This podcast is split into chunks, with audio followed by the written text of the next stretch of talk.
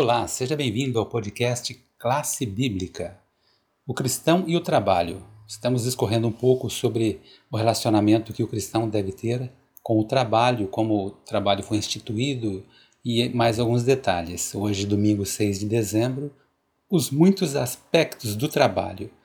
Cláudia, o que, que você acha e quais são os aspectos relacionados com o trabalho? É com você. Olá, Jaziel, bom dia, bom dia a todos os nossos amigos. Eclesiastes capítulo 3, verso 12 e verso 13 diz assim: Descobri que não há nada melhor para o homem do que ser feliz e praticar o bem enquanto vive. Descobri também que poder comer, beber e ser recompensado pelo seu trabalho é um presente de Deus. A palavra trabalho, ela possui muitos significados.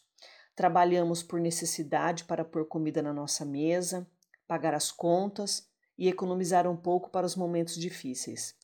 Perder o emprego geralmente é pior do que aguentar um trabalho ruim. O trabalho ele pode dar à pessoa o senso de valor. Ele é uma forma comum de responder à pergunta: o que você faz ou o que você é? A maioria dos aposentados continua trabalhando em período parcial, desde que eles sejam capazes, seja pela remuneração ou como voluntários. O emprego, ele nos confere uma razão para levantar de manhã. Dê um emprego a um adolescente e ele será um candidato a menos à delinquência. Muito bem, agora temos aqui a pergunta número 1 um da semana. Fala um pouco de Gênesis 3,19 e o que isto revela sobre outros aspectos do trabalho. Então, vamos ver aí o que Gênesis traz para nós. Daniel vai trazer aí a resposta a essa questão. Daniel, tudo bom? Olá, ouvinte do podcast. Vamos então para mais um momento de estudos da Palavra de Deus. E para entendermos melhor todo esse contexto, vamos diretamente à Bíblia, assim aprenderemos melhor. Então, abra sua Bíblia em Gênesis 3,19. E lá diz assim: ó, terá de trabalhar no pesado e suar para fazer com que a terra produza algum alimento. Isso até que você volte para a terra, pois dela você foi formado, você foi feito de terra e vai virar terra outra vez. Esse texto é, apresenta o contexto do trabalho após o pecado. É, o, ser, o ser humano aqui passou a se esforçar muito para conseguir o seu sustento. O trabalho significa apenas a enfadonha labuta diária que terminará com a morte. Muitas vezes, irmão, é, as pessoas, eu digo, em sua grande parte, hoje trabalham em empregos que desprezam é, na esperança de se aposentarem enquanto ainda têm saúde.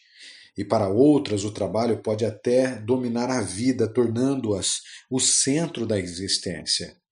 É, longe do trabalho, essas pessoas se sentem deprimidas ou desorientadas, sem saber o que fazer ou para onde ir.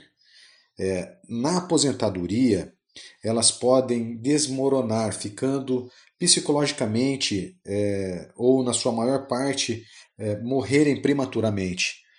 O ponto aqui é, de atenção é, são os cristãos é preciso aprender a trabalhar de maneira do que Deus deseja.